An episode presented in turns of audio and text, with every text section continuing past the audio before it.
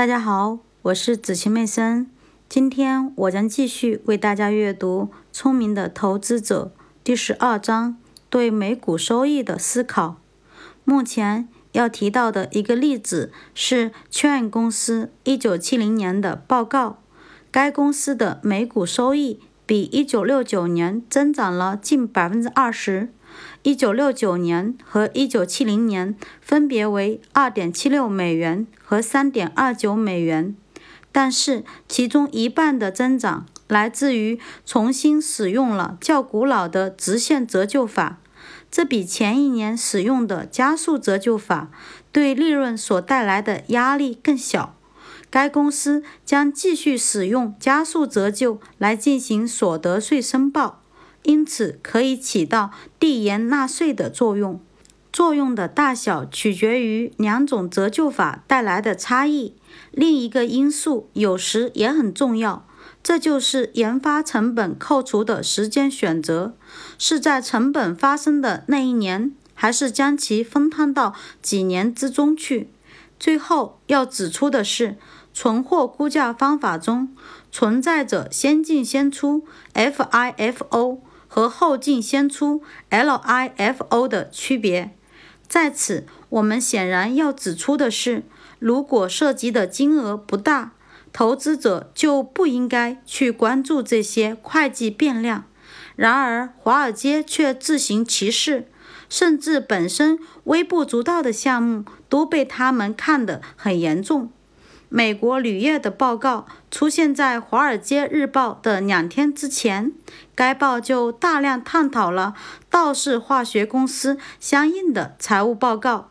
最后的结论认为，许多分析师都对下列事实表示了不安：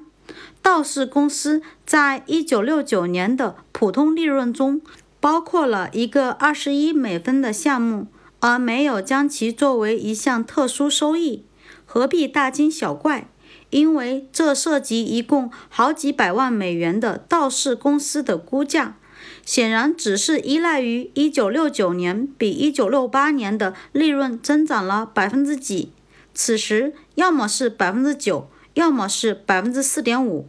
这使得我们感到非常荒谬。因为某一年结果的微小变化，不可能对未来的平均利润或增长。产生任何影响，也不可能对企业的稳妥和现实的估价产生任何影响。与此同时，我们来看1971年1月公布的另一份财务报表，这是西北工业公司对1970年情况的报告。该公司正准备以特殊扣除的名义，一下子冲销不低于2.64亿美元的金额。其中的两亿美元代表了准备向自己的员工出售铁路附属机构的亏损，其余的为近期购买股票的减记额。这一金额将使得每股普通股稀释前的股价大约损失三十五美元，这是其当期市价的两倍。这里真的存在着十分重大的影响。如果交易得以进行，且税法不发生改变，一九七零年的这笔亏损将使西北工业公司在不支付所得税的情况下，从自己其他的各种权益中获得大约四亿美元的未来利润。在五年之内，那么该企业的实际利润是多少？它实际上并不需要支付的近百分之五十的所得税，是否应该计算在内？在我们看来，恰当的计算方法应该是：首先以全部的所得税负债为基础来反映其盈利能力，然后以估算出的盈利能力为基础，大致推导出股票的价值，在此价值基础上再增加一定的金额，以代表虽是暂时但却很重要的税收减免给每股股票带来的价值。这种情况下，同时还必须考虑有可能产生的大规模稀释。实际上，如果权利被行使的话，可转换的优先股和权证将使现有股份增加一倍以上。所有这一切都会使我们的读者感到困惑和乏味，但这就是我们所面临的情况。公司会计经常是需要慎重对待的，证券分析会非常复杂，股票估价只有在非常罕见的情况下才是真正可靠的。对大多数投资者而言，最好的方法或许是确保自己购买的证券物有所值，并且这样保持下去。平均利润的使用，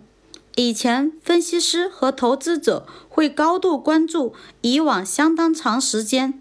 通常为七到十年内的平均利润。这个平均数有助于缓和商业周期经常带来的利润波动。因此，人们认为它比最后一年的结果更能反映企业的盈利能力。